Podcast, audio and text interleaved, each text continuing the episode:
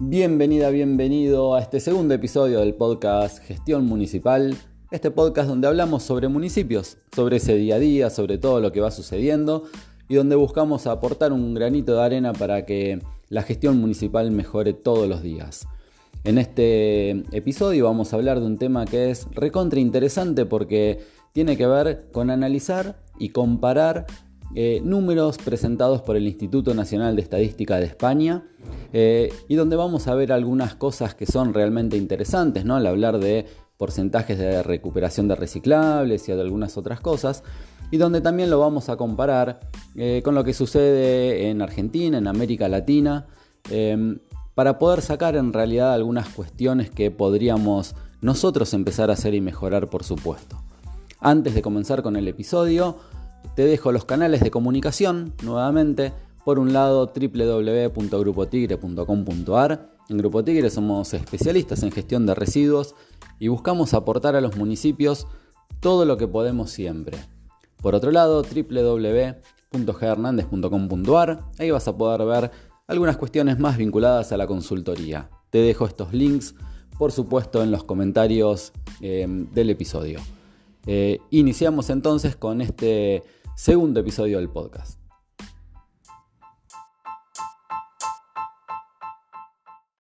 Bueno, como te decía en la presentación, hoy vamos a hablar sobre números. Eh, ¿Por qué es tan importante hablar de números? Porque al final de cuentas, para quienes estamos todos los días en la gestión de residuos, para quienes nos gustan las nuevas tecnologías, estamos atentos de qué es lo que va sucediendo en el mundo, la verdad que la única manera que tenés al final de cuentas de ver si eh, las cosas van por el buen camino, si los resultados son los esperados, si determinadas políticas que se van implementando eh, tienen, como te decía, esos resultados que todos queremos, es a través de los números. Está claro que no es nada fácil tener números confiables, tener estadísticas eh, que estén sacadas de manera correcta y que al final de cuentas puedan reflejar esto que está sucediendo, porque la verdad que si al final de cuentas tenemos números, pero esos números no reflejan la realidad, eh, difícilmente nos puedan servir eh, como base y como sustento para poder eh, continuar con políticas públicas, con proyectos, con, programas y con planes.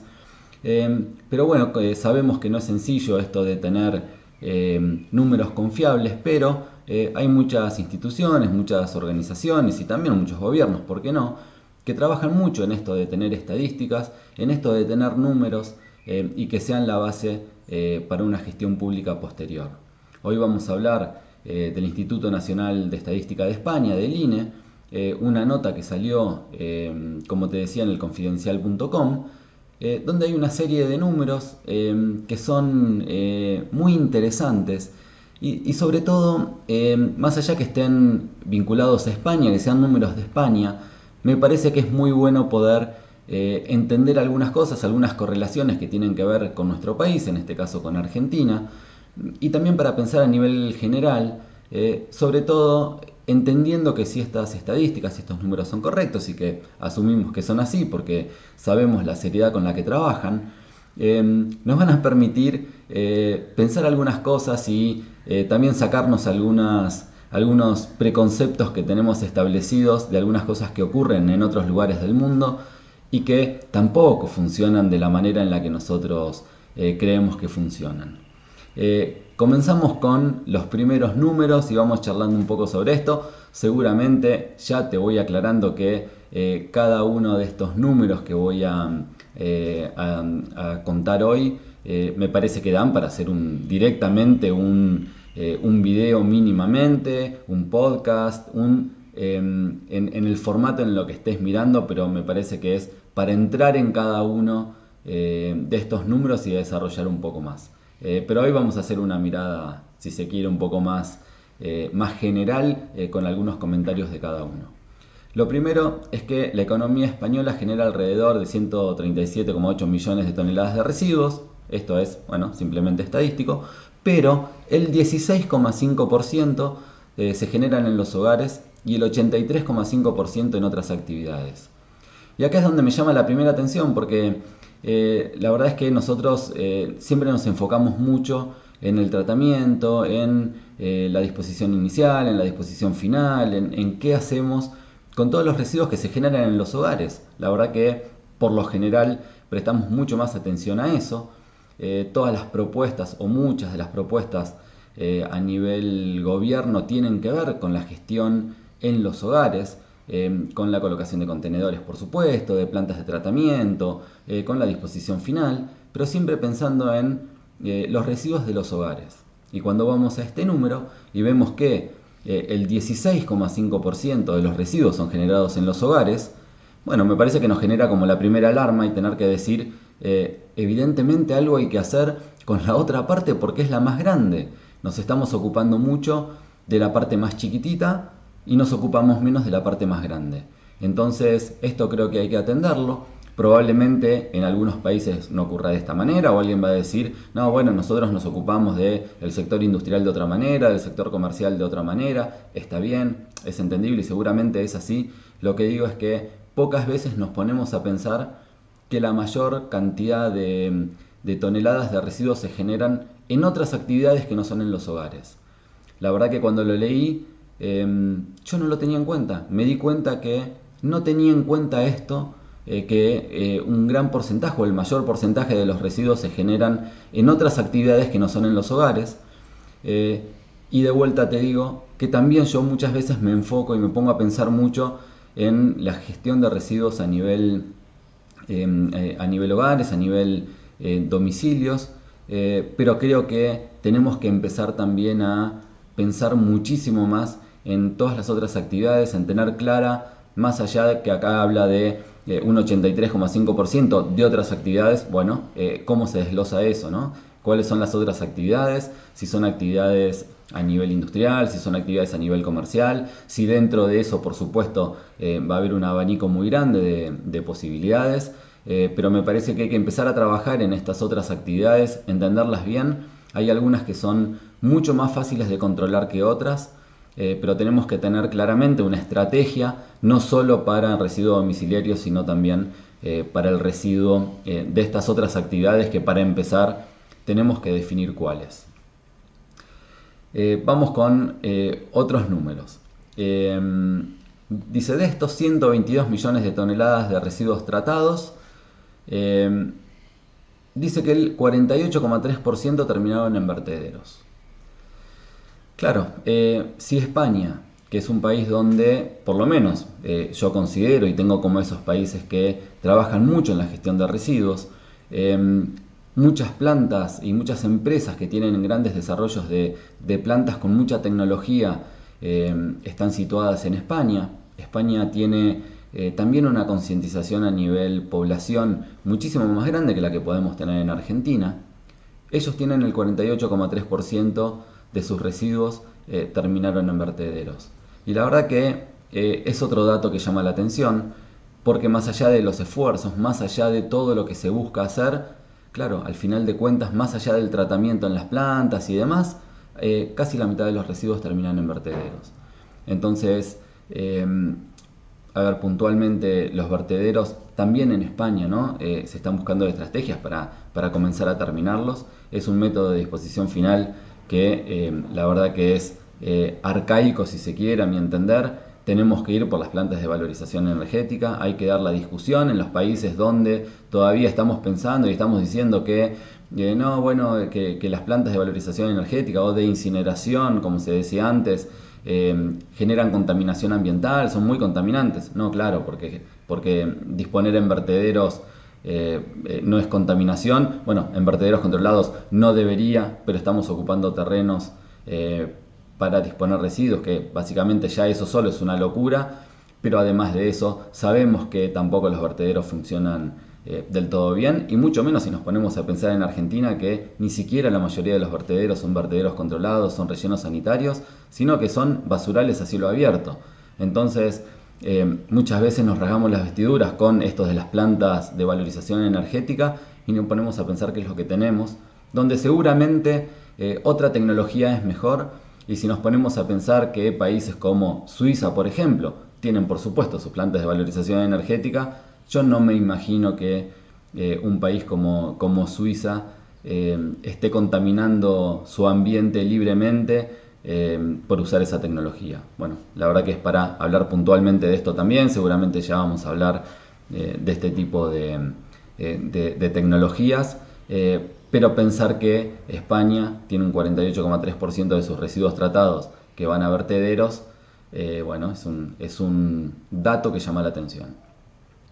Tenemos un 38,75 que se recicló, la verdad que es un porcentaje bastante alto si se quiere para, un país como España. Eh, es cierto que muchos países ya están superando eso, ¿no? Países eh, con más tecnología, más desarrollados y demás están superando claramente eso. Pero a mí me llama la atención cuando muchas veces en Argentina damos datos sobre reciclaje de residuos y empezamos a hablar sobre números de reciclaje que vos decís, bueno, está bien. A ver, España, con mucha tecnología aplicada, con mucha concientización, con muchos años, eh, con empresas instaladas que realizan tratamiento de residuos de manera muy eficiente y demás, eh, terminaron reciclando el 38,75% de sus residuos. Eh, claramente en Argentina de ninguna manera podemos llegar a niveles parecidos, por lo tanto cuando hablamos de números acá tenemos que pensar claramente de qué manera lo hacemos. También da para charlar extensamente sobre esto puntualmente. Eh, el 10% de los residuos se, reutilizó, es un dato bastante interesante también. No es menor reutilizar el 10% de los residuos, por supuesto que la reutilización es primero, ¿no? Eh, nosotros buscamos primero reutilizar que reciclar y reciclar un 10% a mí también es un dato que me llama la atención porque me parece que no es para nada menor. Y un 3% se incineró. Por supuesto que en España hay plantas de incineración. Un 3% de incineración es un porcentaje, me parece, muy bajo. Eh, es una tecnología que va creciendo eh, en Europa, en todos lados, y, bueno, me parece que eh, esto va a continuar de una manera ascendente a lo largo de los años, seguramente en, posiciones que vienen, en puestas que vienen, en desarrollos que vienen. Vamos a ir viendo que todo ese porcentaje va a ir subiendo y bastante. Em, otro dato interesante dice cada español genera un promedio de 485,9 kilos de residuos por año y entre paréntesis si se quiere dice un 0,4% más que el año anterior. A ver, 485 eh, em, kilos por año, em, la verdad que da un promedio bastante más alto que un kilo por día. Eh, también es un dato llamativo. Nosotros siempre decimos, no, ¿cuánto se genera ahí un kilo? Un kilo por persona. Un kilo por persona y la verdad que no, nos ponemos ni a pensar qué quiere decir un kilo por persona. Hay que ver también eh, cómo está determinado este, em, este promedio de kilos eh, para decir un kilo por persona. Em, ¿A qué llamamos generación de residuos? ¿no? Porque una cosa es el residuo domiciliario propiamente dicho y otra cosa es cuando le sumamos también los áridos, cuando le sumamos eh, los restos de poda, cuando sumamos chatarras, por ejemplo, y ese tipo de cosas, entonces ahí sí los números y los kilos nos empiezan a crecer bastante, pero básicamente en un país como España están generando eh, bastante más que un kilo por persona eh, por día. Y el otro dato interesante que tiene que ver con esto es que esa generación de residuos va creciendo. un 0,4% más que el año anterior, Parece poco, no sé si es tan poco porque si empezamos a pensar em, que eso va subiendo todos los años, termina siendo un dato llamativo porque no solo que es mayor cantidad de residuos, es mayor cantidad de residuos por habitante, porque la población además aumenta. Por lo tanto, de por sí hay mayor cantidad de residuos eh, para tratar por año porque la población crece. Pero además esa población está empezando a generar más residuos que antes. Entonces es una tendencia que hay que trabajar para empezar a cambiar, eh, porque no puede ser que todos los años generemos más cantidad de residuos por persona. Em, un dato interesante. Eh, los datos de Psicoplast em, dicen que cada español recicló 13,1 kilogramos de envases plásticos en el 2020. Eh, a mí me pareció bastante, ¿no? Porque 13,1 kilos de envases, los envases suelen ser eh, bastante livianos, mucho más si hablamos de envases plásticos. Por supuesto que si hablamos de envases eh, de vidrio son muchísimo más pesados, pero al hablar de envases plásticos son envases muy livianos. Entonces decir que cada mm, español eh, recicló 13,1 kilogramos de envases plásticos por año me parece que es un dato muy interesante, ¿no? donde seguramente eh, a través de las campañas esto también va a ir sumándose. Vemos en España eh, que hay mucha colocación de contenedores para, recuperar los tipos de, residuos, las fracciones de residuos en, diferentes puntos. Vemos contenedores muy, muy lindos. Eh, bueno, nosotros de hecho en Grupo Tigre tenemos la representación para Argentina de los, de los contenedores de formato verde, que son muy lindos. Em, eh, donde por lo general se colocan en ciertos puntos eh, para ir recuperando estas fracciones de reciclables y evidentemente está funcionando muy bien. Em, después, eh, otro dato interesante, en total cada ciudadano depositó 18,6 kilogramos en el contenedor amarillo y 19,3 kilogramos de papel y cartón en el azul. como te decía, esto de eh, comenzar a separar los contenedores en, fracciones en la vía pública y que la gente vaya y lleve eh, estas, eh, estas fracciones ya separadas de la casa y se tome el trabajo de, por ejemplo, llevar una bolsa y depositar determinadas fracciones de contenedores, perdón, determinadas fracciones de residuos en los contenedores que van. Evidentemente está funcionando y cada vez, como te decía, se va a ir viendo más. 19,3 kilogramos de papel y cartón eh, tampoco es un dato menor.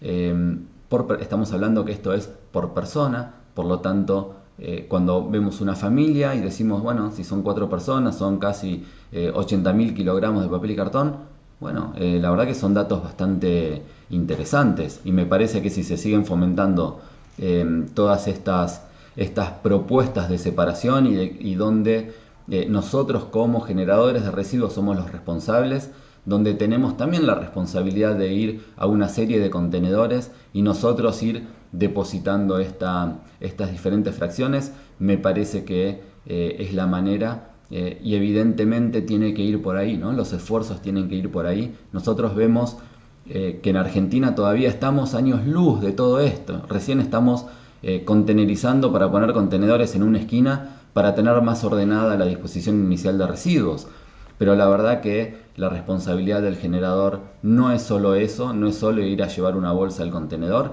sino que la verdad debería ser como se ve en muchísimos países, eh, sobre todo de los más avanzados, ¿no? Pero si nosotros queremos mejorar, ¿con quién nos tenemos que comparar o qué camino tenemos que seguir? En la mayoría de los países que están un poco más avanzados, vemos que la gente lleva su bolsa, que la gente lleva sus diferentes tipos de reciclables y los ponen en contenedores diferentes y esa es su responsabilidad. De hecho, la verdad que la gente en los países más avanzados termina pagando por el residuo que genera, ¿no? por este residuo que no es reciclable y por lo que al final de cuentas no termina haciendo.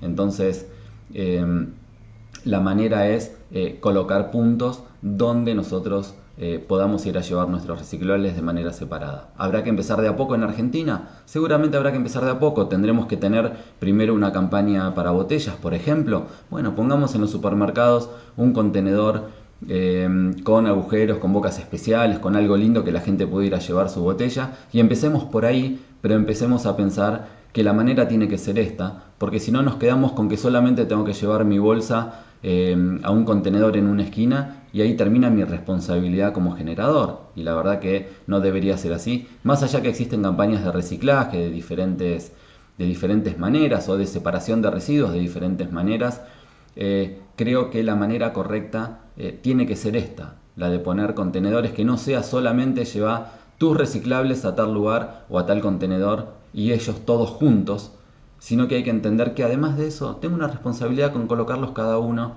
en un contenedor diferente, porque de esa manera evito que se contaminen entre ellos, ah, facilito muchísimo el trabajo después en las plantas de separación y demás, y bueno, cada uno si cumple con su responsabilidad, eh, todo va a ir muchísimo mejor.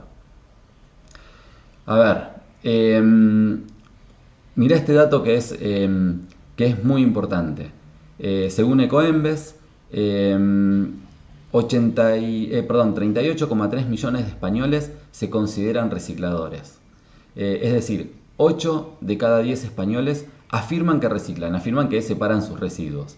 Eh, y la verdad que esto es muy interesante, ¿no? Porque, bueno, yo no sé qué, tan, qué tan veraz será este dato, porque si le preguntas a alguien, ¿vos separas tus residuos? Seguramente va a decir sí, por supuesto, ¿no? Nadie va a asumirse como un no separador hoy en día porque se ve bastante mal decir que no separas tus residuos, pero más allá de esto, bueno, pensar que tal vez 8 de cada 10 españoles separan sus residuos es un dato muy interesante y de estos el 82,3% dicen tener varios, varios cubos, varios cestos para separar dentro de sus hogares. y esto también está bueno eh, porque empieza a generar como esta conciencia de yo sé que lo que tengo que hacer eh, es tener varios contenedores, varios cestos, varios cubos, varios como lo querramos llamar, eh, pero para tener los residuos separados en mi casa y que me los puedan recolectar de esa manera, si es que existe una metodología o un sistema de, recolección de residuos diferenciado de esa manera, que yo ya los pueda entregar diferenciados y sino que yo los lleve después a cada uno de estos contenedores, como te decía, em, em, eh, donde se reciben las fracciones de los residuos, yo pueda ir eh, ya con mi residuo separado eh, a entregarlos de esa manera. Em, otro dato interesante, el reciclaje de vidrio resultó complicado en el 2020 por la pandemia, según los datos de Ecovidrio, se precisa que se recogieron 8 millones de envases de vidrio cada día un 6% menos que en 2019. Esto es un dato, si se quiere, de color de la pandemia, ¿no? Eh, se generaron o se recuperaron en realidad eh, menos cantidad de, envases de vidrio en 2020 que en 2019. Bueno, habrá que ver eh, cuál es, cuál es este, la razón, pero ellos asumen, por lo menos este estudio, ¿no? esta, esta nota, esta nota de color, dice que el mayor porcentaje de los residuos de vidrio, digamos de los contenedores de vidrio, lo aportan las hosterías. Entonces, en ese sentido, como hubo muchísimo menor turismo, la pandemia no dejó que eso sucediera, se recuperaron eh, un porcentaje bastante importante menor de envases de vidrio producto de la pandemia. Eh, a ver, ecopilas recogió 3, eh, 7,31 millones de kilos de pilas. Bueno, nosotros en Argentina em, siempre estamos eh, discutiendo si es correcto o no recoger las pilas, que es mucho mejor eh, tirar las pilas separadas, entonces contaminan menos porque se diluye la contaminación. Entonces los municipios que tienen una recolección de pilas es un error, las pilas no hay que juntarlas. Y la verdad que tenemos que entender en Argentina, y algún día vamos a hablar de esto, de cómo se hace una campaña de pilas realmente correcta, eh, tenemos que entender que hay que hacer las cosas bien. En realidad hay que tener una campaña para recuperar las pilas, para recoger las pilas. ¿Por qué? Porque contaminan y contaminan mucho. Por lo tanto, como todo material contaminante lo tenemos que recuperar y tenemos que evitar que vayan, como en la mayoría, después al final de cuenta, de, eh, los lugares en la Argentina que terminan en, en un basurero a cielo abierto, por lo tanto van a terminar contaminando, las tenemos que recuperar. Lo que pasa es que hay que hacer una gestión correcta. ¿Y cómo es una gestión correcta? Llevarlas a tratamiento eh, en, un lugar adecuado y en un lugar, em, y, en un lugar habilitado para eso. Eh, el problema es cuando nosotros, como municipio, iniciamos una campaña de separación de, de pilas, de recuperación de pilas, y después no sabemos qué hacer con ellas porque no pensamos después cómo se gestionan. Entonces, cuando vos como municipio lo que haces es eh, tener una campaña para recuperar las pilas, que para mí está perfecto, tenés que asumir que después esa gestión tiene un costo. ¿Por qué? Porque las vas a tener que transportar con un transporte habilitado y porque las vas a tener que llevar a tratamiento y te van a cobrar por kilo. Por lo tanto, lo mejor que podés hacer es empezar a gestionar, como en un momento hubo en la provincia de Buenos Aires, que era, me acuerdo que hubo un programa que se llamaba Con todas las pilas, Em, hay que empezar a gestionar de manera adecuada, creo que la provincia tiene que ayudar y retomar nuevamente, porque yo me acuerdo que en ese programa eh, después el relleno de seguridad te las tomaba sin cargo, eh, pero bueno, ya vamos a hablar de todo esto un poco. Eh, pero básicamente tener una campaña de recuperación de pilas es, para mí, total y absolutamente correcto. Lo que es incorrecto es no haber planificado qué vas a hacer después. Ya vamos a hablar también de este tema, em, que es un tema muy interesante para charlarlo. Em, un tema con, em, con, un, tipo de, de, residuo que a veces no le damos demasiada bolilla y tiene que ver eh, con los acumuladores, con las baterías y demás. Eh, tienen datos, por supuesto, en España, en España de recuperación eh, de este tipo de, de, residuos. Dice que se recuperaron 2.069 toneladas de materiales valorizables de pilas y de baterías en desuso. Es decir, no solo que recuperaron pilas como podemos tener en, muchos municipios, incluso hoy en día, sino que además recuperaron baterías, eh, baterías en desuso, y todo eso fue, terminó siendo 2.069 toneladas de materiales que se pudieron recuperar de ahí. Entonces, eh, hoy en día en Argentina tenemos empresas operadoras eh, de, baterías en desuso. Un día vamos a hablar de esto puntualmente. una batería básicamente tiene tiene que ver con plomo.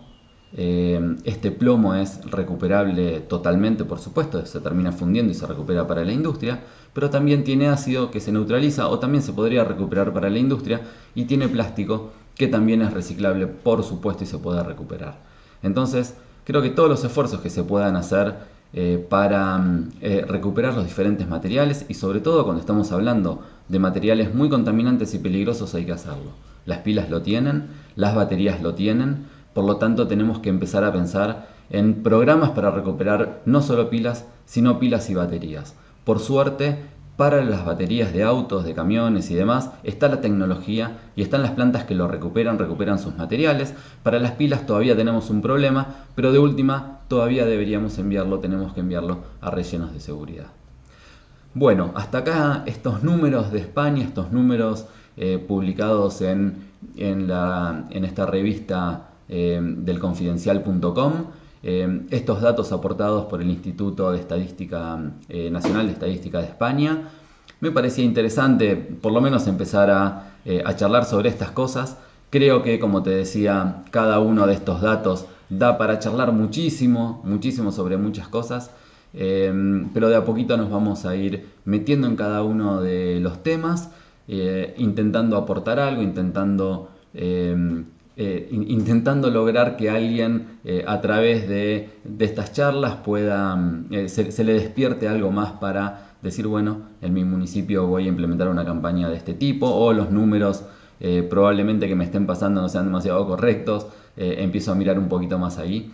pero bueno, estas charlas tienen ese objetivo que es eh, que alguien piense un poco más sobre la gestión de residuos, que lo piensen de manera diferente eh, y que se pueda eh, realizar un aporte desde un lugar diferente. Nos vemos en la próxima.